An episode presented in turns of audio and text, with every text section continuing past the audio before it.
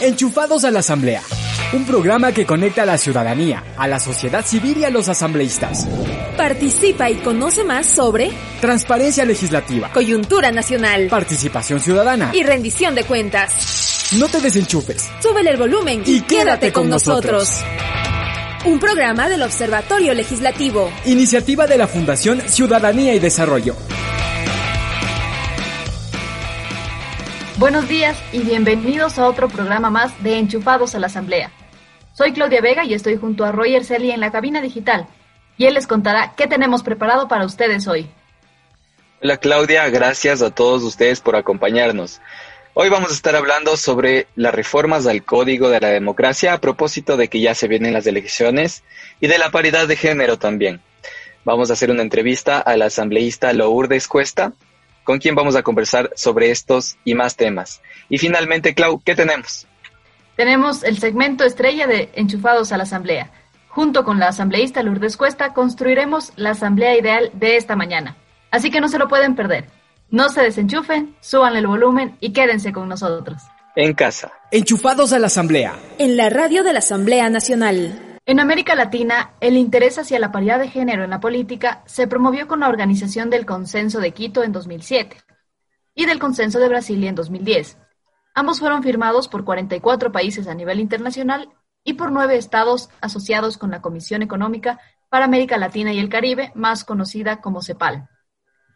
Sin embargo, a pesar de la existencia de normas, los organismos de justicia no han sido capaces de garantizar el cumplimiento de las mismas, ni de la regulación de las sanciones a quienes las incumplan. Ahora vamos a hablar sobre algunas leyes que promueven la paridad de género. Por ejemplo, Clau, en México, con la última reforma electoral, en el Congreso se logró un avance en las curules ocupadas por mujeres de un 40 a un 49%. Así es, Roger. De hecho, en la Cámara de Diputados se pasó de un 37,2% a casi el 42%. Por primera vez se rebasó el umbral de 200 curules ocupadas por mujeres, de un total de 500 legisladores, Roger. Por otro lado, en Nicaragua, en 1990, las elecciones generales de este país llevaron por primera vez a una mujer a la presidencia de un país latinoamericano, Roger. Es interesante el caso de Nicaragua, porque desde ese entonces, en cuatro periodos legislativos, las mujeres diputadas pasaron de representar el 23% a lograr más del 40%. Lo importante de la presencia de las mujeres parlamentarias también ha sido reconocida por la Unión Interparlamentaria, IPU por sus siglas, en cuyo ranking mundial el país ocupa el séptimo lugar de la lista de países con más mujeres en el Parlamento. Así es. Sin embargo, esto va más allá de la legislatura, ya que también ocupan un gran porcentaje en otros poderes del Estado en ese país. Por ejemplo, en 2001, en las elecciones para alcaldías, las mujeres obtuvieron solo un 8,6% de los cargos a elegirse, mientras que en las elecciones del 2013 se logró alcanzar un 50,3%. ¿Y ahora qué pasa en nuestro país, Roger? Dentro de estas reformas se establece que hasta el 2025, es decir, no aplica para estas elecciones, el 50% de las listas de, de, todas las dignidades estén encabezadas por mujeres, lo que se cumplirá de forma progresiva. Nos preguntamos si estas reformas serán suficientes. Para ello estaremos conversando con la asambleísta Lourdes Cuesta en nuestro próximo segmento. Así que no se desenchufen, suban el volumen y quédense con nosotros. En casa. Enchufados a la Asamblea. En la radio de la Asamblea Nacional. Regresamos con el programa Enchufados a la Asamblea y como les habíamos anunciado en el primer segmento, nos acompaña a través de la cabina virtual la asambleísta Lourdes Cuesta. Ella es doctora en leyes y abogada de los tribunales de la República del Ecuador, graduada en la Facultad de Ciencias Jurídicas de la Universidad de la SUAY. Su carrera profesional la ha desarrollado en estudios jurídicos, en entidades públicas y en docencia universitaria. Actualmente es asambleísta por ASUAY y ella ha presentado siete proyectos de ley referentes a la Contraloría General, a movilidad humana, a comunicación y libertad de expresión. También presentó la Ley REBAS, que es el Registro Nacional de Violadores y Abusadores y Agresores Sexuales de Niñas, Niños y Adolescentes. También un proyecto de ley sobre cooperación ciudadana en la construcción, creación y regulación de la sociedad por acciones simplificada y un proyecto de ley orgánica de pago a tiempo. Gracias por aceptar nuestra invitación asambleísta y bienvenida al programa de Enchufados a la Asamblea. Buenos días, Claudia. Muchísimas gracias. Un saludo a Andrea, Roger. Eh, les agradezco la oportunidad el día de hoy de estar con ustedes. Muchas gracias y un saludo a quienes nos escuchan. Hola, asambleísta. Respecto a las reformas que se realizaron al Código de la Democracia, quisiéramos que usted le pueda contar a la ciudadanía qué se modificó en específico para fomentar la representatividad de las minorías y aún más para asegurar la paridad de género. Bueno, hay que tener en cuenta que nuestro país sí es pionero en cuanto a la participación de mujeres en la lista, por ejemplo, de elecciones que son pluripersonales como asamblea, eh, concejalías y demás. A día de hoy, en nuestra legislación, el 50% eh, de personas que conforman una lista de candidatos tienen que ser varones y el otro 50% tiene que ser mujeres. Ahora, eh, dentro de las reformas que se plantearon en el Código de la Democracia y que están vigentes para estas elecciones, es en cuanto a quién encabeza la lista de los asambleístas, por ejemplo, hablando de las próximas elecciones que son las más cercanas. Y se ha hecho eh, que sea progresivamente hasta alcanzar el 50%. ¿Qué quiero decir con esto? Que en estas elecciones, por ejemplo, tiene que haber un número específico de listas en las 24 provincias que estén encabezadas por mujeres para llegar dentro de los próximos años a que sea definitivamente el 50% de listas, es decir, por lo menos 12 provincias mínimo, que la lista de candidatos, por ejemplo, para la Asamblea esté encabezada por mujeres. Eh, se ha puesto también la participación de los jóvenes. Entendamos jóvenes. Asambleísta, antes de pasar a los jóvenes, quisiera preguntarle, desde su perspectiva como legisladora y también como ciudadana, ¿usted cree que estas reformas son suficientes para garantizar la representatividad de las mujeres en el Parlamento y también en otras dignidades? y si eh, se debe prestar mayor atención también a los partidos políticos y su rol en cuanto a paridad de género. A ver, si son eficaces estas reformas, honestamente creo que no. ¿Por qué se lo voy a decir? Eh, el rato que se puede hacer un barrido de las provincias y vamos a ver en dónde hay posibilidades reales de que pueda entrar el candidato de una lista, eh, puede jugarse sí en menos posibilidad o donde menos arrastre, donde menos votación para tener determinado movimiento o determinado partido, se pone a la mujer que pueda encabezar la lista en esa provincia. ¿Cuál sería el efecto? Que por supuesto, no haya esta paridad que busca la ley al momento ya eh, de estar dentro, por ejemplo, de la Asamblea Nacional. Si de las 24 provincias, por ejemplo, ponemos que encabecen mujeres en 12 provincias que no tiene posibilidad ese partido o ese movimiento, que por supuesto dentro de las organizaciones políticas se sabe dónde se tiene más o menos fuerza, puede suceder que en ninguna de esas 12 provincias efectivamente entre eh, la mujer que está encabezando la lista y eso va a repercutir a que no haya esa representación en la asamblea. Creo que la intención ha sido buena, pero creo que tiene que armarse alrededor eh, otro tipo de reformas y más que reformas, otro tipo de acciones por parte de las organizaciones políticas para que exista real efectividad en este tipo de, en este tipo de planteamientos que, como digo, tienen una buena intención. Asambleísta, justamente sobre esa línea, ¿qué cambios se deberían hacer a la interna de las organizaciones políticas para que éstas fomenten, no solo durante la formación y desde la base, sino también durante la promoción de sus candidaturas, fomenten la paridad de género? Porque le, pongo el caso, hasta el momento podemos ver que para las próximas elecciones presidenciales, de los 19 binomios escogidos, la mayoría están encabezadas por el género masculino, sino son en realidad binomios solamente de hombres. Entonces, ¿cómo podemos hacer que los partidos políticos sean quienes fomenten la paridad? Y también que el electorado aporte a la inclusión de las mujeres en este proceso de representación y de democracia. Bueno, creo que lo sucedido en los últimos días primero demuestra las graves falencias que tiene nuestro sistema electoral. Estamos hablando de un país que tiene 17 millones de habitantes y 19 binomios presidenciales. Entonces es algo que, que descoloca un poco y también llamar un poco la calma también a la gente, ¿no? eh, en base a este derecho que hay de participación y demás, tenemos que recordar que nuestro país tiene un sistema de segunda vuelta o de balotaje, como le llaman en otros países, que tendrá una suerte de primarias para que sean dos los candidatos que pasen a la final, a la segunda vuelta. Eh, pero sí, eh, lo que ha sucedido sí demuestra un poco la debilidad y la falencia de nuestro sistema electoral. El día de mañana cualquiera se inscribe como candidato a la presidencia de la República y yo creo que sí se aspira a esa tan alta dignidad que, se supone que es la más alta dignidad en el país por más menoscabada que sea la política a día de hoy se deben tener ciertas credenciales para poder acceder. Yo le voy a poner un ejemplo en el caso de la Asamblea Nacional, que hay una discusión profunda eh, que se ha dado los últimos años, unido al gran desprestigio que tiene hoy la Asamblea Nacional. Para yo ser candidata a la Asamblea Nacional, ¿qué tengo que cumplir? Ser mayor de 18 años, nada más. Para nuestro asesor 1, por ejemplo, se le pide incluso un título de cuarto nivel. Entonces, no sería lógico tal vez, si no hablamos de un título universitario, porque ya hemos visto que no siempre el título universitario es garantía de buena administración, ya hemos visto PhDs en economía, lo que hicieron con la economía del país. Y de honestidad también y probidad, Efectivamente, y que ese es uno de los principales eh, puntos críticos que tiene hoy la Asamblea Nacional.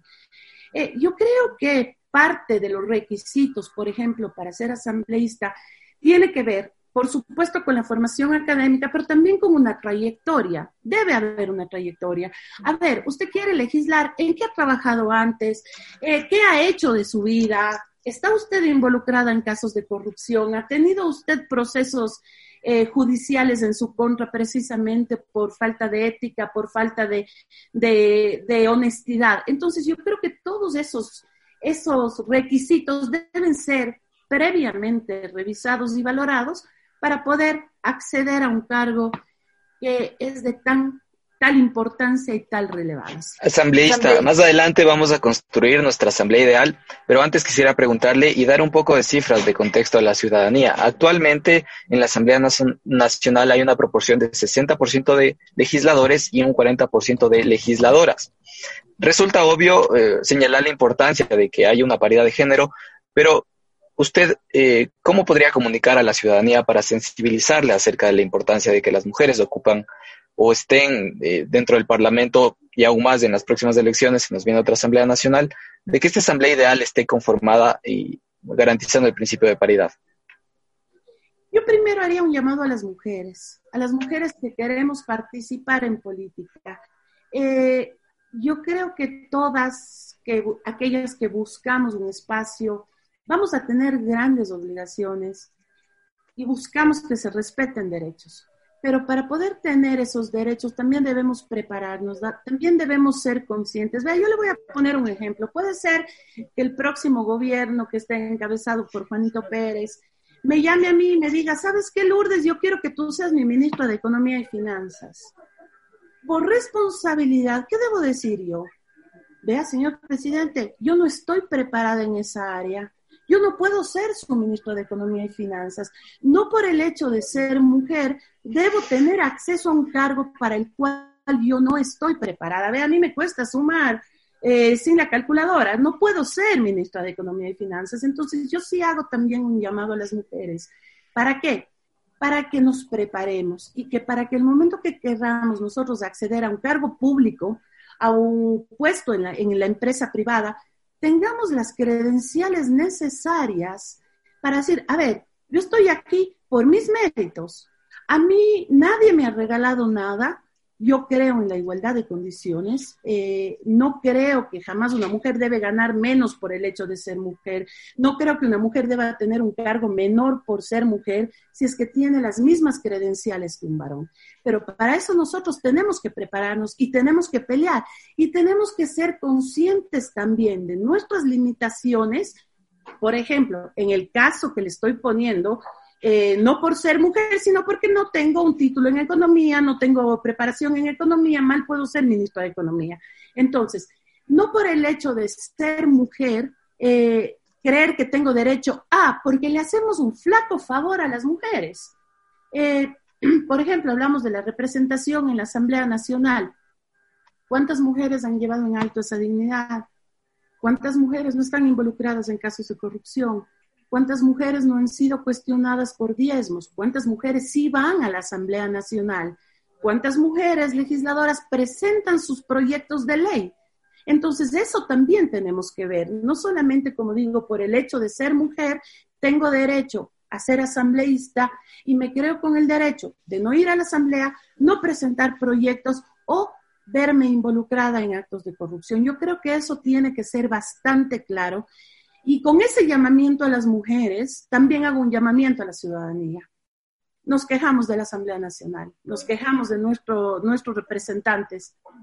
Preguntémonos por quién votamos.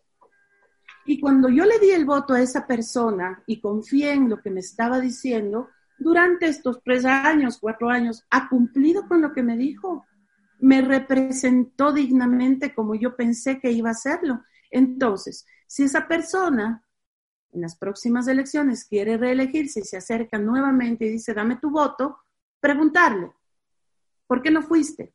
¿Por qué no presentaste proyectos? ¿Por qué te acusaron de diezmos?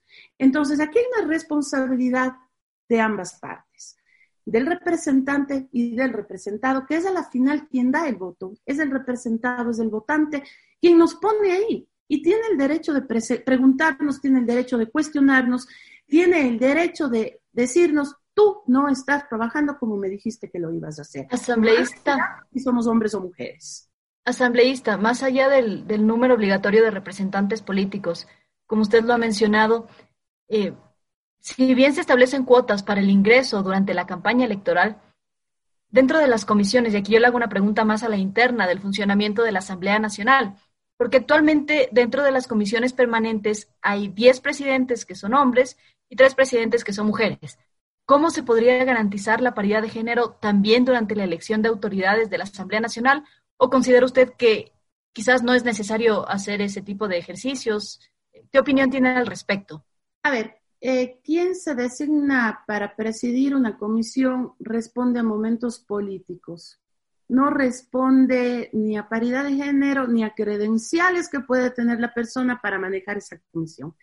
Como le digo, responde definitivamente a si es o no es alineado al partido que está en ese momento dirigiendo la asamblea, si es que responde o no responde al gobierno. Se debería cambiarse definitivamente para que quien dirige una comisión que al final del día tiene una responsabilidad altísima, porque a día de hoy, como está nuestra ley orgánica de la función legislativa, tiene incluso la atribución de cambiar textos previo a que entren a votación y aprobación en un segundo debate, tienen que haber credenciales claras de que esa persona está, está apta para mediar. Yo le voy a poner un ejemplo eh, vergonzoso, doloroso, lo que usted quiera llamarle. ¿Quién manejaba una de las comisiones más importantes de la Asamblea Nacional, que es la Comisión de Régimen Económico, era un varón, un varón que hoy se encuentra privado de la libertad por encontrarse inmerso en actos de corrupción. Estamos hablando del ex asambleísta Daniel Mendoza. ¿Con qué cumple? Es joven, también es varón. Entonces, no es que un varón hace las cosas mejor que una mujer. Y no es que por ser joven hace las cosas mejor que una persona mayor. Entonces aquí no es un tema de edad, no es un tema de género, es un tema de credenciales, es un tema de, trayectoria, es un tema de honestidad. Asambleísta, ya para ir cerrando esta entrevista y para pasar a nuestro segmento Mi Asamblea Ideal, quisiéramos preguntarle, en cuanto a los jóvenes, ¿qué es lo que usted avisora para la próxima Asamblea Nacional? ¿Tendremos una participación activa de los jóvenes? Quizá el electorado está buscando mayor eh, experiencia, digamos. ¿Cuál es su perspectiva al respecto? Yo creo que tiene que haber una combinación. Eh, para las próximas elecciones, todas las listas deben estar, deben estar conformadas al menos por un 15% de jóvenes menores de 30 años. Y esto, por supuesto, que es muy importante y es muy interesante porque eh, el impulso que le dan los jóvenes a los proyectos, el impulso que le dan a las causas es importantísimo, es necesario y por supuesto que vienen con ideas nuevas. Eh, por ejemplo, eh, si ustedes van a ver la próxima campaña, seguramente tendrá muchos matices de animalismo, ambientalismo. ¿Por qué? Porque son esas causas que luchan los jóvenes y seguramente eh, quienes quieren alcanzar la presidencia de la República tratarán de tener algún tipo de, empatía con esos temas porque el electorado joven es el, es el mayor grupo este momento y es necesario, pero también creo que tiene que ser necesaria la combinación con la experiencia. Eh, volviendo a lo que decía, eh, ¿qué trayectoria tienes? No le podemos pedir a un joven que tal vez salió recientemente de la universidad una trayectoria eh, en, el trabajo, pero sí le podemos preguntar sus intereses, le podemos preguntar qué área le gusta, en qué se está preparando, porque lo último que tiene que pasar en este, en este país, en estos procesos, es el relleno. Y eso sí ha sucedido también con el tema de la paridad. ¿Por qué se lo digo? Hay que ser muy claros en algo. Las mujeres tenemos a veces el panorama más complicado. Más complicado, ¿por qué? Porque somos madres, porque somos esposas, o que el bebé quiere que haga la mamá. Así de claro y así de simple. Entonces, el rato que uno busca candidatas, eh, las mujeres lo primero que piensan normalmente es en su familia, decir, bueno, a ver, si soy de provincia y voy a ganar las elecciones, tengo que trasladarme a vivir en Quito, tengo que pasar la mayor parte de la semana en Quito, qué va a pasar con mis hijos, qué va a pasar con mi familia.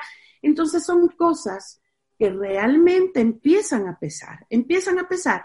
Entonces, claro, a veces es complejo cuando se acercan donde una mujer con eh, la capacidad, las credenciales, la preparación y demás suficiente como para ser una representante en la Asamblea Nacional y te dice, no puedo o no quiero, porque es legítimo decir no quiero, no me interesa. Eh, entonces empieza a buscarse el relleno, empieza a buscar, tengo que cumplir con cuota de mujeres y se va y se busca a la que le dice, bueno, igual no voy a entrar, ponme nomás. Esa no es la idea, esa no es la intención. Y tampoco sería bueno que eso pase con los jóvenes. Se necesita que los jóvenes tengan realmente una participación, que no sean utilizados.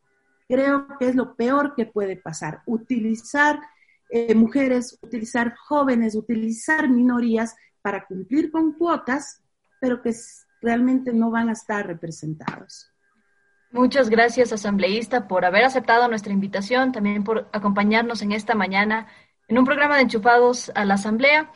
Este es un tema, sin duda alguno, muy interesante, es un tema apasionante y los invitamos a todos los que nos siguen a través de Facebook, también a los que nos siguen en nuestras redes sociales y a quienes nos escuchan por medio de la radio a que no se quede aquí, sino a continuar el debate en sus casas para procurar fortalecer la democracia del país. Ahora sí, asambleísta, eh, no se vaya a desconectar, la invitamos a participar también de nuestro próximo segmento que se llama Mi Asamblea Ideal. Iniciamos el segmento Mi Asamblea Ideal. Queremos una asamblea transparente. Que nos permita acceder a su información. Que escuche, nuestras, nuestras propuestas. Y juntos construir la asamblea que todos queremos.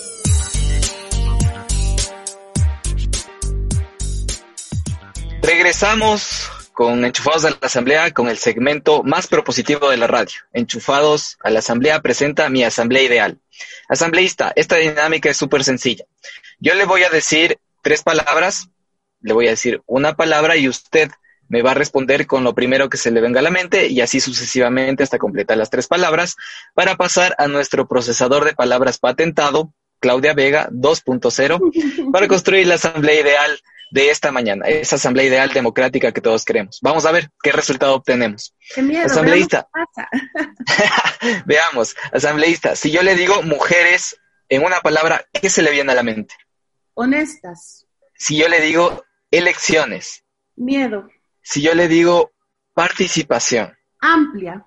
Gracias por sus aportes, asambleísta. Ahora vamos a pasar a nuestro procesador de palabras para construir la asamblea ideal que todos queremos. Enchufados a la Asamblea. En la radio de la Asamblea Nacional.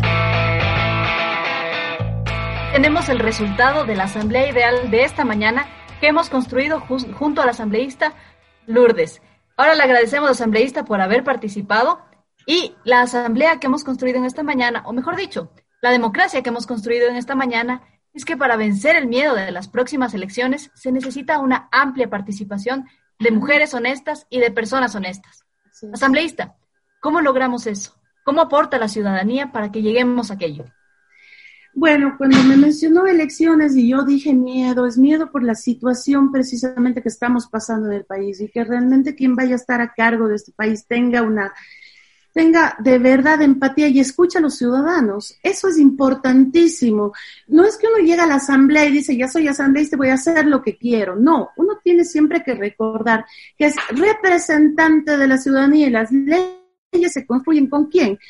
Con quienes van a ser beneficiarios o afectados por las leyes. Tienen que ser escuchados.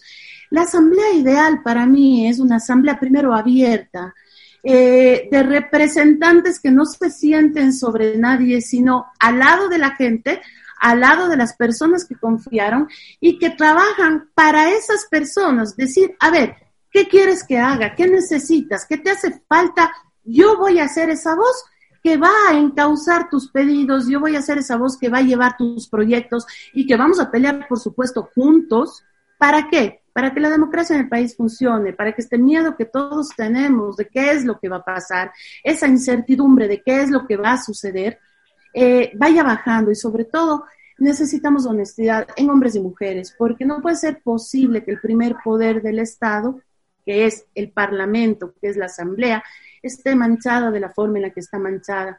Yo creo que hay buenos legisladores, hay muy buenos legisladores en todos los bloques legislativos y no deben meterse a todos en el mismo saco, que lamentablemente es lo que sucede. Y creo que hay que dar ese paso para decir, no, vamos a hacer las cosas distintas, vamos a hacer, va a ser un debate de ideas. Seguramente yo no estoy de acuerdo con el legislador 1, con el legislador 2, vamos a debatir, no nos vamos a insultar y no nos vamos a pelear. Y eso también quiero hacer un llamado, porque eso sí sucede mucho en la vida política, el insulto, el agravio. Y es más fuerte con las mujeres. Y saben que les voy a decir algo que a mí me ha pasado. Y es más fuerte sobre todo cuando viene de otras mujeres. Son otras mujeres las primeras en atacar, son las otras mujeres primeras en, en menoscabar. Y a las mujeres se nos ataca por la vida privada, se nos ataca por el físico, se nos ataca por ese tipo de cosas que normalmente al hombre no se le ataca. Eso, por Dios, dejemos de lado. Y la violencia, la violencia es un tema terrible y si ustedes me permiten, en Cuenca estamos viviendo un caso espantoso. Mataron a una chica ahorcada, a una madre de dos niños, y su asesino dijo, no pensé que era para tanto. ¿Cuándo es para tanto? El primer chislazo es para tanto, el segundo, ¿cuándo, ¿cuándo no es para tanto? ¿Cuándo sí es para tanto? Y yo sí quiero hacer un llamado, un llamado que no nos callemos, porque esto no puede ser primera muestra de violencia, hablemos, gritemos, levantemos la voz, eh, si quieren ustedes metiches, porque si vemos que alguien está siendo eh, víctima de violencia, así nos digan metiches, levantemos la voz. Y yo sí hago un llamado aquí a las autoridades. Cuidado que vamos a estar vigilantes en este caso. Que la vida de Gaby no, no se haya perdido en vano. Y cuidado con las autoridades, con argucias legales, de que es una persona enferma mental, de que le van a rebajar penas. No, cuidado, vamos a vigilar. Asambleísta, muchas gracias por sus mensajes y por sus importantes aportes, por unas elecciones sin miedo.